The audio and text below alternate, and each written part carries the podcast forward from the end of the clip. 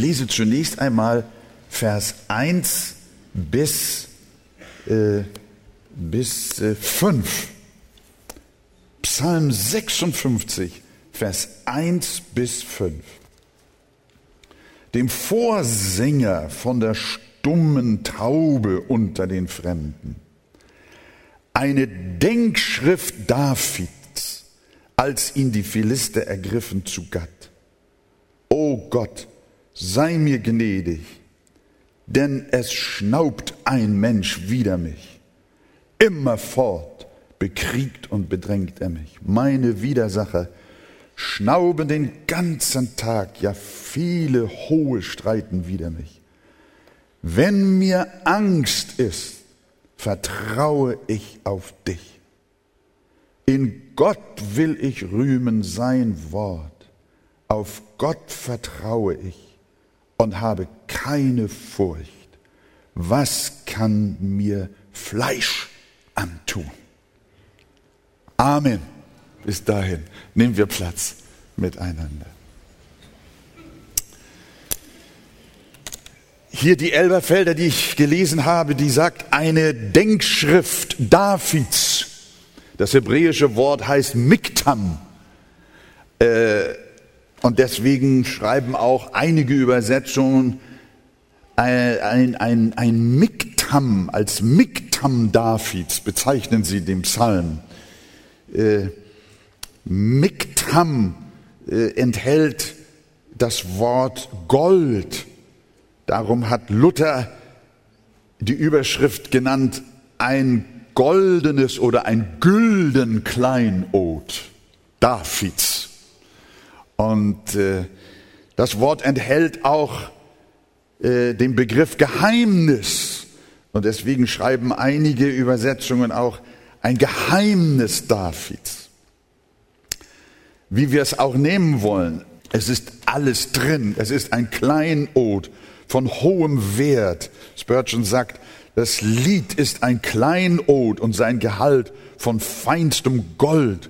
Und es trägt auch ein tiefes Geheimnis, über das es sich lohnt nachzudenken. Und deshalb unsere Übersetzung eine Denkschrift Davids nach einer besonderen Melodie und Weise, von der wir nicht äh, genaues wissen, einfach von der stummen Taube unter den Fremden. Wir würden vielleicht sagen, nach der Melodie, oh du Fröhliche, wenn wir irgendein anderes Lied singen, nicht wahr?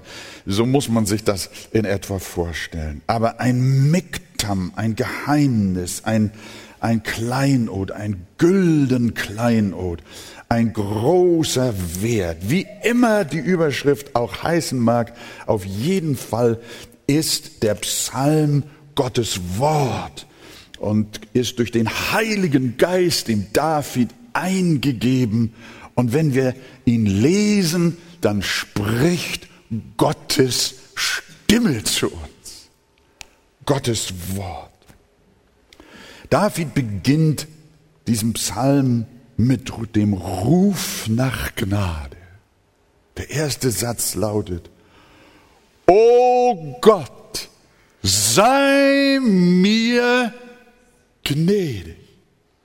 David war bislang ja ein mutiger und unerschrockener Mensch. Ihr erinnert euch, wie er schon als Teenager, als Hirtenknabe sich nicht einmal vor Löwen und vor Bären gefürchtet hat. Gefürchtet hat. Er hat sie mit, äh, mit nackter Hand genommen, den Löwen an den Bart gefasst und hat ihn geschlagen. Na, wie kann man sowas? Unvorstellbar. Aber David erzählt es und Gott war mit ihm und er hat sich nicht gefürchtet. Und als der Goliath vor ihm stand, habt ihr, die, habt ihr irgendwie eine Idee, dass der kleine Bursche sich gefürchtet hat? Saul hat sich gefürchtet. Aber David war voller Kühnheit, weit entfernt von Angst und Kleinmut, kein Mann von Ängstlichkeit und Kummer. Aber dann, liebe äh, Gemeinde kam es anders. Er, er zunächst einmal, er hat mit ruhiger Hand seine Schleuder genommen und gleich der erste Stein streckte den Riesen nieder. Und dann wissen wir, dann schwebte er auf einer Welle von Sympathie. Saul hat tausend und David hat zehntausend geschlagen, riefen die begeisterten Volksmassen. Dann kam er an den Hof, wurde erhoben, wurde sogar der Schwiegersohn des Königs. Was für eine Karriere hat der David dahingelegt. Vom Schafhirten zum Königsprinz, vom Tellerwäscher zum Millionär, würde man also, oder hat man früher gesagt. Also kein Mann von Ängstlichkeit und von Kleinmut, er stieg auf der Leiter des Erfolges von 0 auf 100. Aber dann kam es unerwartet doch anders. Das hätte man nicht vermuten können. David muss die Bekanntschaft mit einem Menschen machen, mit Menschen machen, die es böse mit ihm meinen. Das kannte er gar nicht. So geschieht es manchmal auch mit uns. Wir schweben auf Wolke 7, alles ist für uns, alles gelingt uns, was wir anfassen, wird zu Gold, die Menschen loben uns, wir haben viele Freunde, Sympathien und äh, auch im Beruf Erfolg, sind hoch angesehen und Lieblinge unserer Umgebung. Aber gib acht, mein Bruder, meine liebe Schwester, gib acht, das kann sich ganz schnell ändern. Und ich glaube, es ist Gott selbst, der dafür sorgt, dass es manchmal in unserem Leben völlig anders kommt, als wir es uns gedacht haben. Denn es ist nicht gesund, wenn die Bäume allzu sehr in den Himmel wachsen. Dann schneidet Gott die hochschießenden Triebe schon mal herunter, denn der Herr sucht Früchte an uns und nicht mächtig viel Holz. Und weil Gott David so sehr liebte, besorgte er ihm erst einmal einen ganz anständigen Karriereknick. König Saul, Davids größter Förderer, wurde eifersüchtig auf ihn und zwar so sehr, dass David zu Gott schrie in unserem Psalm, der Mensch wütet gegen mich, den ganzen Tag bekriegt und bedrängt er mich. Meine Widersacher wüten gegen mich den ganzen Tag. Ja, viele bekriegen mich voller Hochmut. Er war kaputt. Er kriegte Depression. Er bekam Angst. Saul und seine Leute trachteten ihm permanent nach dem Leben. Auf einmal war sie da. Die Angst, die Panik, der Druck im Bauch, die Depression. Und es kam noch dicker. David konnte sich nicht mehr im eigenen Land halten. Hatte noch nicht mal mehr Platz, ein Versteck in Israel, sondern wohin ist er geflohen? Zu den Philistern. In feindes Land. Im Vers 1 hat es ja schon geheißen, ein gülden Klein-O Davids, als ihn die Philister in Gatt ergriffen. Gatt, was war das für eine Stadt? Das war die Heimatstadt von Goliath. Jetzt sucht er da, wo der ärgste Feind Israels herkam, wo Goliath zu Hause war. Da sucht er ein Versteck. Da sucht er Hilfe im Ausland, im Feindesland. So weit war es. So viel Angst hatte David. Er musste raus und er musste hoffen, dass ihm dort Schutz gewährt wird. Aber auch dort erkannten sie David. Sie verhafteten ihn und brachten ihn zum Philisterkönig. Und wir lesen von David wörtlich in 1 Samuel 21, 13. Er fürchtete sich sehr vor Achis, dem König von Gatt. Ja, er geriet in Panik und stellte sich wahnsinnig. Bibelleser kennen diese Geschichte. Er kritzelte mit seinen Händen wild und wirr an den Toren herum, ließ den Speichel in sein Bart fließen. David machte das so überzeugend, dass der König eine, an eine Verwechslung glaubte und ihn nicht für David, den Schwiegersohn Sauls, hielt, sondern für einen Verrückten und hat gesagt, bring den Typ weg. Was soll ich mit einem Verrückten hier anfangen? Das war dann seine Rettung. Dann ist er doch wieder zurück über die Grenze nach Israel und dann hat er eine Höhle gefunden, die Höhle Abdullam. Und dann hat er zitternd da wie, wie ein Hund im Loch gesessen und hat Angst gehabt. Eine Geschichte der Angst, der Verzweiflung, der Sorge. Und ich darf euch sagen, ein Mann Gottes, ein Mann nach dem Herzen hatte Angst. Auch Christen haben Angst.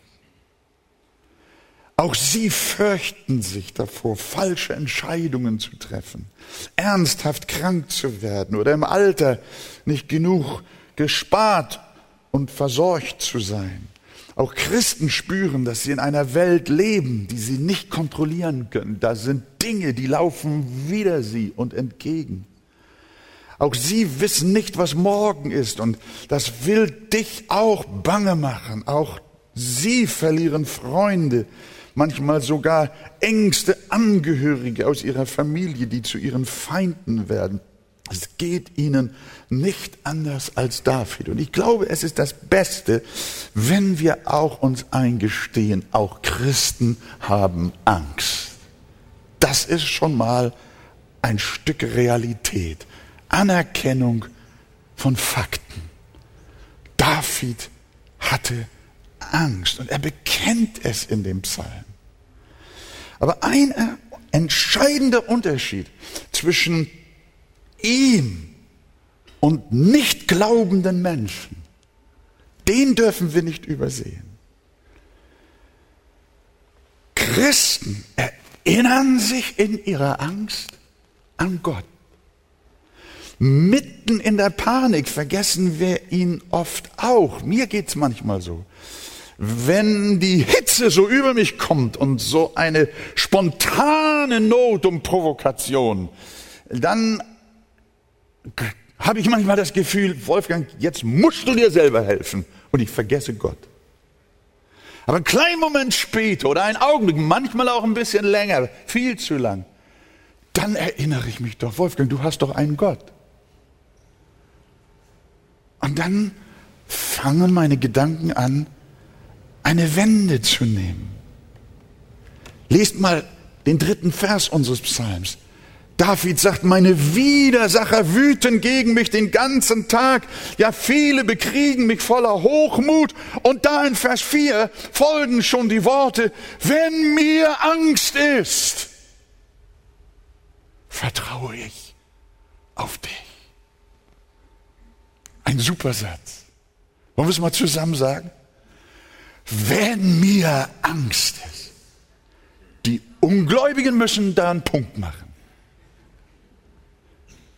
Wenn mir Angst ist, das ist ihre Beschreibung. Aber wir machen einen Doppelpunkt. Wenn mir Angst ist, vertraue ich auf dich. David spricht, als ob er sagen wollte, Angst kann ich nicht vermeiden. Kummer und Not ist da.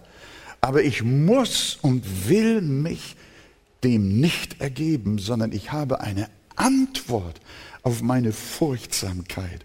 Und die heißt, wenn mir Angst ist, vertraue ich auf dich. Die heißt nicht, wenn mir Angst ist, gehe ich zugrunde. Sondern sie heißt, wenn mir Angst ist, vertraue ich auf dich. Ich wünschte, ihr würdet heute aus diesem Gottesdienst alle melodisch rausgehen und sagen, wenn mir Angst ist, vertraue ich auf dich. Das ist eine Proklamation. Das ist ein Glaubensbekenntnis.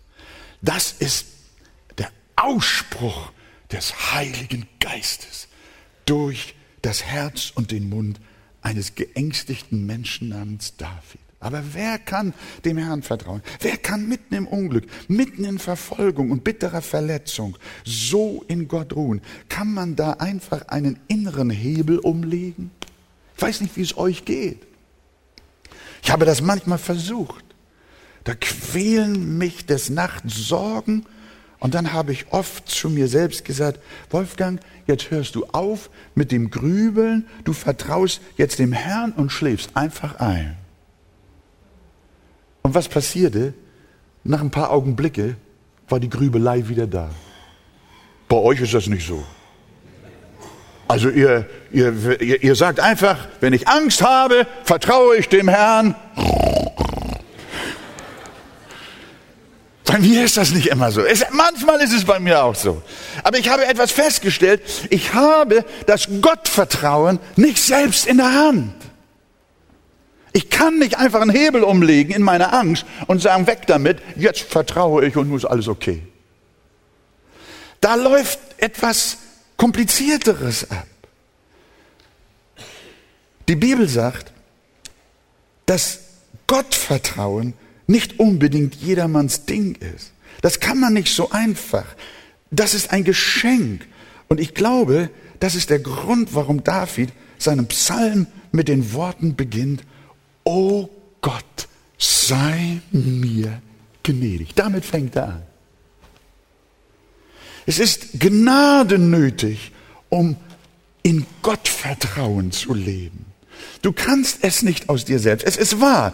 Einerseits sollst du glauben und vertrauen. Das ist ein Befehl Gottes zu Recht. Das ist unser aller Pflicht. Denn Unglaube ist Sünde. Auf der anderen Seite sind wir aber durch den Sündenfall so verstrickt, dass wir nicht glauben können. Weshalb Paulus auch freimütig schreibt, der Glaube ist nicht aller Teil. Als ich einen ungläubigen Ehemann fragte, warum er sich denn nicht auch bekehrt, nachdem seine Frau das vor einigen Monaten oder Jahren getan hat, dann hat er zu mir gesagt, Herr Pastor, ich wünschte, ich könnte so glauben und so vertrauen und so voll Friede und Freimut sein wie meine Frau. Aber wissen Sie, mir ist es nicht vergönnt. Ich krieg das nicht hin. Er kriegt das nicht hin. Keiner kriegt das hin. Glaube ist Gnade. Wenn Menschen im kindlichen Gottvertrauen leben, ist das mehr wert als Millionen. Das ist ein ganz großes Geschenk. Und er sagt dann noch, ich beneide meine Frau. Ich beneide sie, aber ich kann es nicht. Obwohl die Bibel befiehlt, glaube an den Herrn Jesus Christus, sagt sie zur gleichen Zeit, dass das niemand aus sich selbst heraus tun kann, wenn es ihm nicht wie Johannes schreibt, vom Himmel gegeben ist. Und David erkannte das. Und deshalb schrie er um Gnade. Er war sich darüber im Klaren, wenn Gott sich nicht meiner erbarmt, wenn er mir nicht Gottvertrauen schenkt, dann wird mich die Angst auffressen. Und darum rief er, Gott sei mir gnädig. Und Gott war ihm gnädig.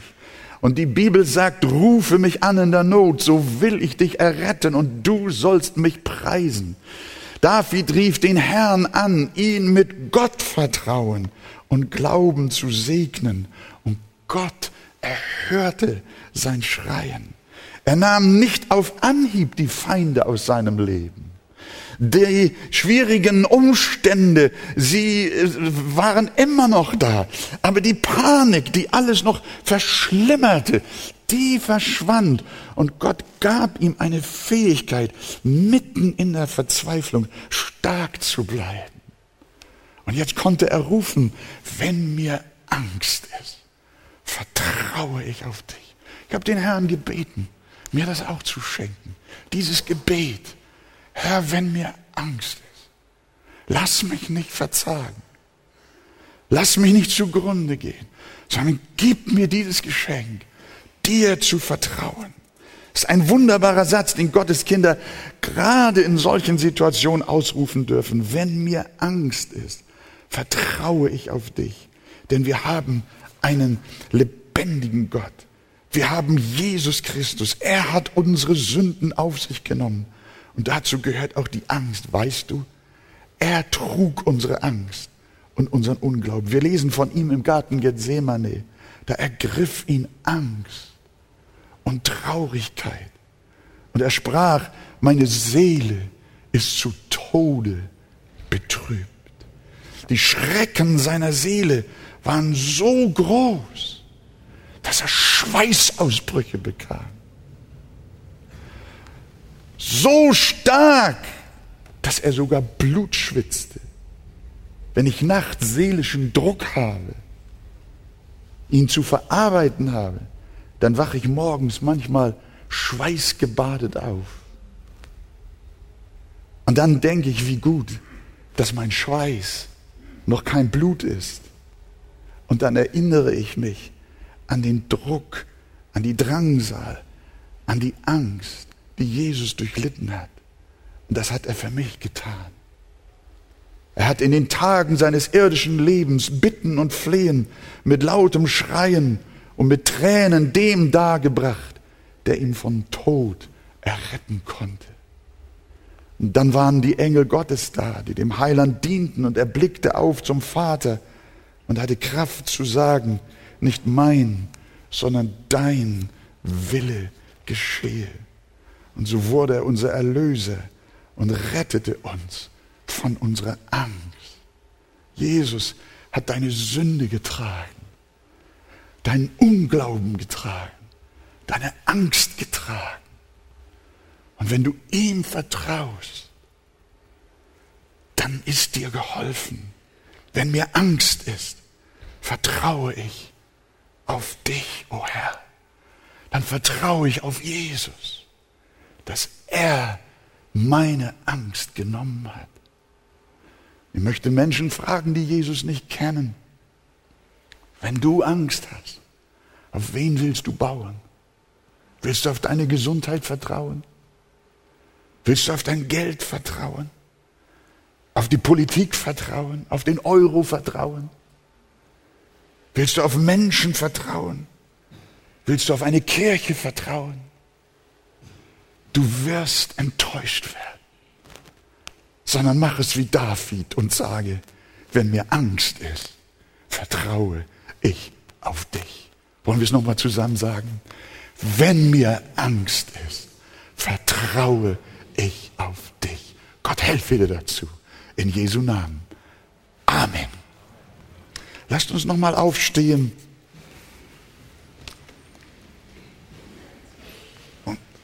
Psalm 56. Vers 6 bis 14 lesen. Täglich lauern sie auf meine Worte, auf mein Unglück gehen alle ihre Gedanken. Sie rotten sich zusammen, lauschen im Verborgenen, beobachten meine Tritte und lauern auf mein Leben. Sollten sie bei ihrer Bosheit entrinnen, o oh Gott, stürze die Völker im Zorn. Du zählst wie oft ich fliehen muss. Sammle meine Tränen in deinen Schlauch. Stehen sie nicht in deinem Buch? Am Tage, da ich rufe, weichen meine Feinde zurück. Das weiß ich, dass Gott für mich ist. In Gott will ich rühmen das Wort. Im Herrn will ich rühmen das Wort. Auf Gott vertraue ich und habe keine Furcht. Was kann ein Mensch mir antun?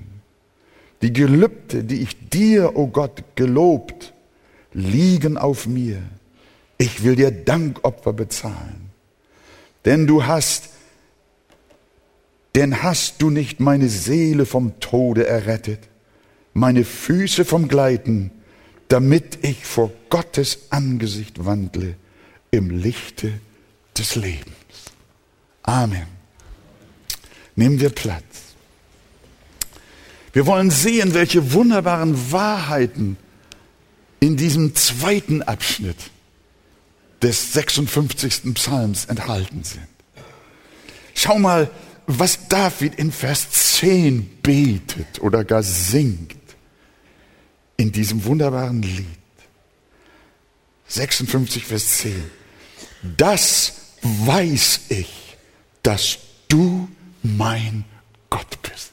Ich möchte euch jetzt nicht jeden Satz nachsprechen lassen, aber ich würde es am liebsten doch tun, weil sich das einprägt, weil das so, weil das so hammerstarke Sprüche sind, Worte sind, Wahrheiten sind, sie sind so kraftvoll.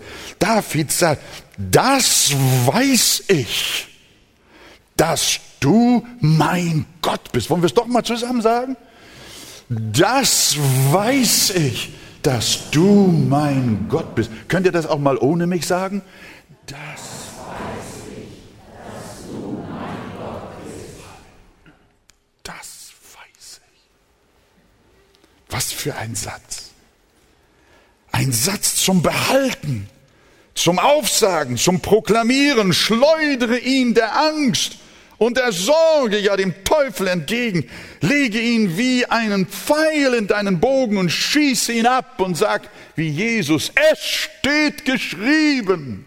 Das weiß ich, dass du mitten in der Angst mein Gott bist. In Vers 10 wiederholt David diese herrliche Aussage mit einer noch etwas anderen äh, Akzentuierung. Da sagt er, das weiß ich, dass Gott für mich ist. Er sagt nicht nur, das weiß ich, dass du mein Gott bist, sondern Vers 10 sagt er nochmal, das weiß ich, dass Gott für mich ist. Ist Gott für uns? Wer kann dann wieder uns sein? Dieser Satz erinnert uns an Hiob. Was hat er gerufen? Ich weiß, ich weiß, dass mein Erlöser lebt. David kannte also seinen Gott. Das ist die Voraussetzung, jemandem vertrauen zu können. Du kannst nur einem Menschen vertrauen, den du kennst. Darum schärfen wir unseren Kindern ein, vertraue keinem Fremden, sagen wir zu ihnen. Steig bei niemandem ins Auto, wenn du nicht weißt, wer es ist. Und warum kann David dem Herrn so vertrauen? Weil er ihn kennt. Und wodurch kennt er ihn? Höre, was er im nächsten Vers sagt. Vers 11. Ihr habt eure Bibel wieder bei euch auf dem Schoß und in der Hand und ihr lest mit. Vers 11. Höre, was er sagt. Ich will rühmen Gottes Wort. Ich will rühmen des Herrn Wort. Dasselbe hat er schon in Vers 5 ausgerufen. In Gott will ich rühmen sein Wort. Auf Gott vertraue ich und fürchte mich nicht. Das heißt, David kennt seinen Gott wodurch? Durch das Wort Gottes. Ich will rühmen Gottes Wort. Das sagt er gleich in Vers 10. Ich ich, das weiß ich, dass Gott für mich ist. Und Vers 11, ich will rühmen Gottes Wort, ich will rühmen des Herrn Wort. Ich will rühmen sein Wort, auf Gott vertraue ich und fürchte mich nicht. Er kennt Gott durch die Bibel, durch das Alte Testament. Wie sollen wir Gott auch anders kennen als durch sein Wort. Und deshalb ist die Frage wieder da, welche Rolle spielt die Bibel in deinem täglichen Leben? Das ist eigentlich die, das ist eigentlich die Kernfrage. Wenn du sie nur selten liest, dann kennst du Gottes Charakter nicht. Du kennst nicht seine Art.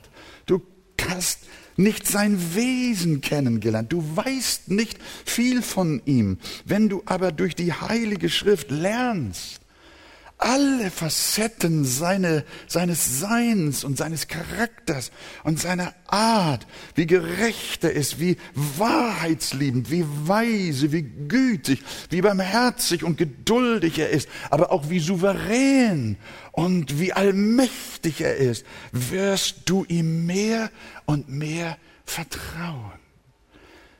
Das ist die logische Folge, dein Verhältnis zu ihm wird immer vertraulicher und du merkst, wie sehr du dich auf ihn und seine Verheißungen verlassen kannst, wenn du in Gottes heiligem Wort zu Hause bist. Du lernst ihn dadurch kennen, was er dir schreibt. Ich war lange, bevor wir heiraten konnten, mit meiner Frau befreundet. Im Weserbergland und ich in Hamburg. Und wir hatten kein Auto und auch kein Handy. Es gab nur die alte Post mit dem Stempel. Aber ihre Briefe, die sie mir geschrieben hat, die habe ich mindestens zehnmal gelesen. Und durch das Lesen dessen, was sie mir geschrieben hat und wie sie mir geschrieben hat, konnte ich herausfinden, was sie dachte, wie sie dachte, wie sie liebte, ob sie mich liebte. Oh.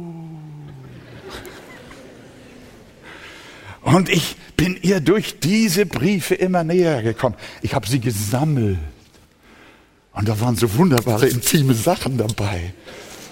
Und als unsere Kinder groß wurden, hat meine Frau gesagt, das müssen wir wegtun. Ich sage, nein, Gertrud, bitte nicht. Ich weiß nicht, wo es alles geblieben ist. Aber eins kann ich euch sagen, der Liebesbrief Gottes existiert heute noch. Ist das nicht wunderbar? Wir können Gott nur preisen und wir lernen ihn kennen durch sein Wort. Du merkst, wie sehr du dich auf ihn verlassen kannst. Wenn du in Gottes Wort zu Hause bist und die Bibel täglich deine Speise ist, dann lernst du alle Aspekte der Natur Gottes kennen. Dann hast du nicht ein Gottesbild, das du dir aus dem Bauch aus deinem Gefühl heraus machst und daraus, was andere Leute über Gott sagen und was der Zeitgeist über Gott sagt. Nicht fromme Parolen bilden die Grundlage für deine Gotteserkenntnis, sondern du hast den Gott, wie er wirklich ist. Und diese wachsende Gotteserkenntnis wappnet dich gegen die Angst. Bei Daniel heißt es darum sehr gut, äh, Daniel 11, Vers 32, aber die vom Volk, die, da war auch eine große Verzagtheit in Israel. Aber die vom Volk, die ihren Gott kennen, werden sich ermannen. Bei denen weicht die Furcht, denn sie kennen ihren Gott. Und das ist das Entscheidende. Und deswegen sagt David, in Gott will ich rühmen sein Wort. Auf Gott vertraue ich und fürchte mich nicht. Der Mann hat mich inspiriert bei der Predigtvorbereitung. David wusste noch mehr. Er wusste genau von seinem Gott. Er geht sogar ins Detail, was er von seinem Gott wusste. Psalm äh, in Vers 9, schau mal, da sagt er, Herr, zähle die Tage meiner Flucht, sammle meine Tränen in deinen Krug. Ohne Zweifel, du zählst sie. Er kannte Gott. Wie könnte David den Herrn bitten, dass er die Tage seiner Flucht zählen möchte? Ihr wisst, er war von morgens bis abends und von abends bis morgens vor Saul auf der Flucht. Von Hühn bis Bedün, von Ost nach West, von West nach Ost, von Nord nach Süd. Er war von einem Versteck ins andere. Und was sagt er? Gott, du zählst die Zahl meiner Wege. Ja, das kann ich noch unbedingt so nachvollziehen dass man so äh, eine Chronik machen kann, wo David überall hingeflohen ist, in welche Orte und so weiter. Aber hör mal, was David jetzt noch sagt. Und sogar auch zählst du meine Tränen. Das sagt er, wenn er nicht wüsste, dass Gott alles weiß, dass Gott alles gezählt hat und auch alles regiert. Und dieses Bewusstsein gab David Gottvertrauen. Diese Erkenntnis Gottes zerstreute seine Angst. Wörtlich heißt es, sammle meine Tränen in deinen Schlauch. Es war zu Davids Zeiten üblich, große Mengen Wasser, Milch oder Wein in Schläuchen aufzubewahren. Damit will David sagen, meine Tränen sind so viel, wie man in großen Behältern auffangen kann. Deswegen übersetzt Luther Krug, das ist für uns besser verständlich. Du sammelst meine Tränen in deinen Krug. Und wenn meine Tränen so viel sind wie Wasser oder Wein in großen Schläuchen, dann zählt sie doch der Herr. Hat Jesus nicht selbst gesagt, auch die Haare auf eurem Haupt sind alle gezählt? Als ich dies las, ich habe immer gedacht, die Haare. Ja, dann dachte ich, das, das ist ja schon eine ganze Menge. Aber nun stell dir mal vor, ich weiß ja nicht, wie oft ich geweint habe, habe ich alles schon vergessen. Vom Babyalter an bis heute. Ich glaube, da kommen einige Lieder zusammen. Und wisst ihr, hier sagt David etwas von der Eigenschaft Gottes. Gott zählt nicht nur unsere Haare, auch nicht nur deine Sommersprossen, sondern er zählt deine Tränen und sammelt sie. Das sind lauter Edelsteine für ihn. Das ist Das ist lauter wert, deine Tränen. Das hat mich innerlich tief getröstet. Hast du letzte Woche, gestern oder sogar heute Nacht geweint? Vielleicht ist jemand hier, der hat eine bittere Nacht gehabt, voller Weinen und voller Tränen. Hier ist die Botschaft für dich. Der Herr hat deine Tränen auch heute Nacht gezählt und sie in seinem Krug gesammelt. Er wird alles wohl machen. Er sagt nicht, ein Kind Gottes weint nicht. Ein Kind Gottes glaubt. Ein Kind Gottes muss mutig sein. Nein, Jesus hat selber geweint. Und er sagt, du weinst in deiner Angst. Und ich bin bei dir. Und ich zähle alle deine, deine Tränen. Er sagt in Vers 9, Vers 46, ohne Zweifel, du zählst sie. Wiederholt er das nochmal, unterstreicht er das nochmal. Es gibt keinen Zweifel. Der himmlische Vater zählt deine Wege, er zählt deine Jahre, er zählt deine Tage und er zählt deine Haare und er zählt auch dein Geld und er zählt auch deine Tränen. Sagt ihr nicht Halleluja? Seid ihr Leute, die nie weinen? Oh, wie herrlich ist es. Manchmal ist Weinen schön. Wenn ich das nächste Mal wieder weine, habe ich viel mehr Freude beim Weinen, weil ich weiß, Jesus ist da und er sammelt sie und zählt sie. Er ist bei mir voller Liebe und Tod. Ja, David kannte seinen Gott. Er kannte die Fürsorge seines Gottes. Ich mag dieses Lied, dieses Pfingstjubellied so gerne. Nun, so will ich's wagen, Herr, auf dein Gebot, alle meine Sorgen und eigen und fremde Not, all mein heimlich Grämen, alle alles, was mich quält, dir ans Herz zu legen, der die Tränen zählt. Wusste schon der Liederdichter, hat er wohl von David gelernt, nicht wahr? Steht in der Heiligen Schrift. Welch einen fürsorglichen Gott haben wir doch. Aber noch weiter. David kannte seinen Gott auch darin so gut, dass er den Unterschied zwischen dem Menschen und seinem Gott kannte. Er kannte Saul, er kannte seine Macht, seinen Geheimdienst, seine Militärgarde. Er wusste, wie gefährlich der König und seine Schergen sind. Aber dann sah er auf Gott, den Allmächtigen, auf seine Kraft und seine Herrlichkeit, seine Souveränität, seine Überlegenheit und auch sein Gericht. Und das beruhigte seine Seele, so dass er zweimal sagt in Vers 12, auf Gott vertraue ich und fürchte mich nicht. Was kann ein Mensch mir antun? Was kann Saul mir antun? Ganz gewiss, Menschen können dich auf deine Arbeit entlassen. Sie können dir, äh, äh in, sie können in dein Haus einbrechen. Sie können dir möglicherweise äh, großen Schaden tun. Sie können dich bestehlen, betrügen, verleumden. Sie können dich schlagen und sogar töten. Aber hör mal, mehr kann sie nicht. Erinnert euch daran, was Jesus einmal gesagt hat.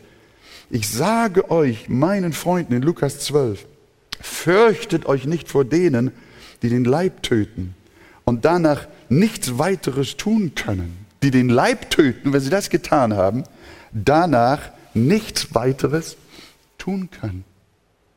Wenn sie uns totgeschlagen haben, dann können sie nichts weiteres tun. Gefällt mir. ja, es gefällt mir. Ich will euch aber zeigen, wen ihr fürchten sollt. Fürchtet den, welcher, nachdem er getötet hat, Gott tötet auch. Auch Macht besitzt, in die Hölle zu werfen. Ja, ich sage euch, den fürchtet. Was, was, ist, was ist die Quintessenz aus dem, was der Heiland sagt? Kein Mensch kann unser Leben zerstören. Kein Mensch kann das Leben eines gläubigen Kindes Gottes zerstören. Denn selbst wenn Christen sterben, sind sie ja doch nicht gestorben. Jesus hat gesagt, wer an mich glaubt, der wird leben, auch wenn er stirbt. Wir sind, entschuldigt, wenn ich das sage, wir sind buchstäblich nicht tot zu kriegen. Nee, das ist so. Wir sind nicht, wir sind nicht, wir sind nicht tot zu kriegen. Selbst wenn man uns umbringt, leben wir doch immer noch, oder nicht? Ist das nicht gewaltig? Das ist das, was David hier vor Augen hat. Das ist das, was Jesus gesagt hat. Er kannte seinen Gott. Mein Leben besteht aus mehr als nur aus Fleisch und aus einem Bauch, der Brot haben will. Mein Leben ist auch Seele. Mein Leben ist Geist. Mein Leben ist ewig. Fürchtet euch nicht vor denen, die den Leib töten können. Was wollen sie denn damit machen? Die Seele ist unantastbar. Sie ist unangreifbar. Mehr als das diesseitige, ohnehin vergängliche Leben konnte Saul dem David doch nicht nehmen. Denn alles, was man uns hier auf Erden nimmt, Freunde, müssen wir über kurz oder lang doch sowieso hier lassen. Was uns die Leute klauen, sind doch nur unsere Lumpen. Die alt werden, die wir nicht behalten können. Jim Elliot, der bekannte Missionar und Märtyrer unter den Aukas, der hat einmal gesagt, der ist kein Tor, der verliert, was er nicht behalten kann. Der aber gewinnt, was er nicht verlieren kann. Das eine ist das irdische Leben. Das verlieren wir sowieso. Und das andere ist das ewige Leben. Das können wir niemals verlieren. Und das kann uns niemand rauben.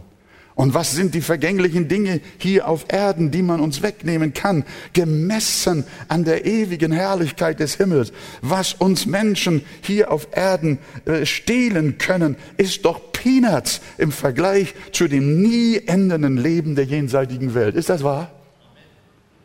Ja, nur einige sagen nur Amen. Nicht wahr? Das ist doch, das ist wenig. Peanuts sagt Paulus nicht. Er drückt das mit seinen Worten aus, aber er sagt genau dasselbe. Er sagt, die Leiden dieser Zeit, die Leiden der Jetztzeit sind nicht wert. Sie sind Peanuts. Verglichen zu werden mit der Herrlichkeit, die an uns geoffenbart werden soll. Halleluja. Also in der Tat, was können Menschen uns tun? Nichts. Sie können uns den Leib töten. Aber dann sagt Jesus, können sie nichts mehr tun. Und das ist gewaltig.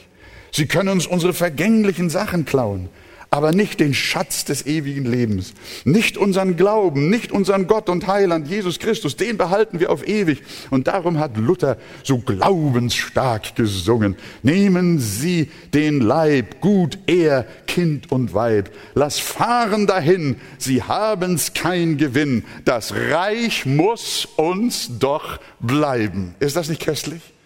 Liebe Gemeinde, was ist das für ein Gottvertrauen? Vor diesem Hintergrund sind es nur die Unerretteten, die wirklich Grund zur Angst haben. Sie sollten sich wirklich fürchten, verloren zu gehen, in die Hölle verdammt zu werden. Aber diejenigen, die zu Jesus gehören und ihr Vertrauen auf ihn setzen, die haben das ewige Leben, das ihnen niemand rauben kann. Was können mir Menschen tun? Damit geht man nach Hause. Denkt mal an eure Situation. Und das letzte, ganz kurz. In Vers 13 und 14 heißt es, die Gelübde, die ich dir, o oh Gott, gelobte, liegen auf mir. Ich will dir Dankopfer entrichten, denn du hast meine Seele vom Tod errettet, meine Füße vom Gleiten, damit ich wandle vor dem Angesicht Gottes im Licht des Lebens.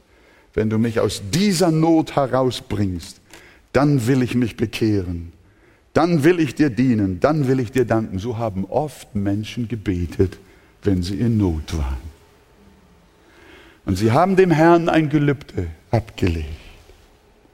Und hinterher haben sie es nicht gehalten.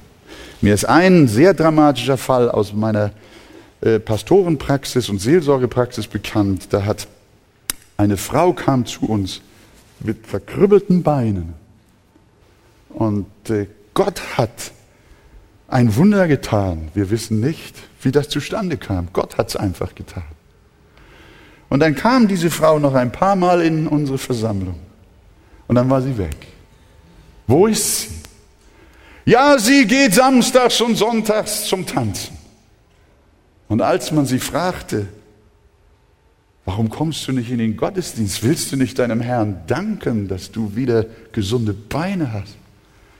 Ach, dann hat sie gesagt, was soll ich mich an den alten Kram erinnern? Ich will jetzt mein Leben genießen. Was geht mich Gott an? Oh, was machen wir da? Wir, wir, wir kassieren den Segen von Gott. Und dann sagen wir Tschüss. Und David sagt, die Gelübde, die ich dir, o oh Gott, gelobte, liegen auf mir.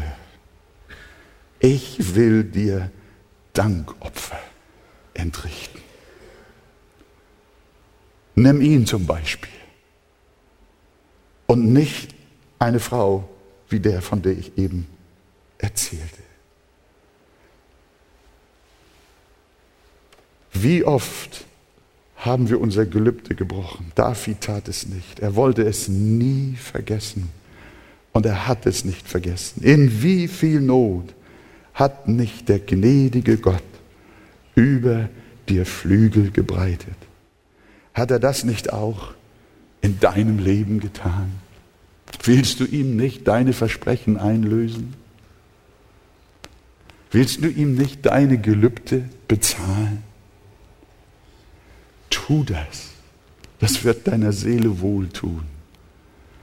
Vergiss nie zu danken. Auf Gott vertraue ich, sagt David in Vers 12. Auf Gott vertraue ich und fürchte mich nicht. Dazu helfe dir der Herr in Jesu Namen. Und alles Volk sagt Amen.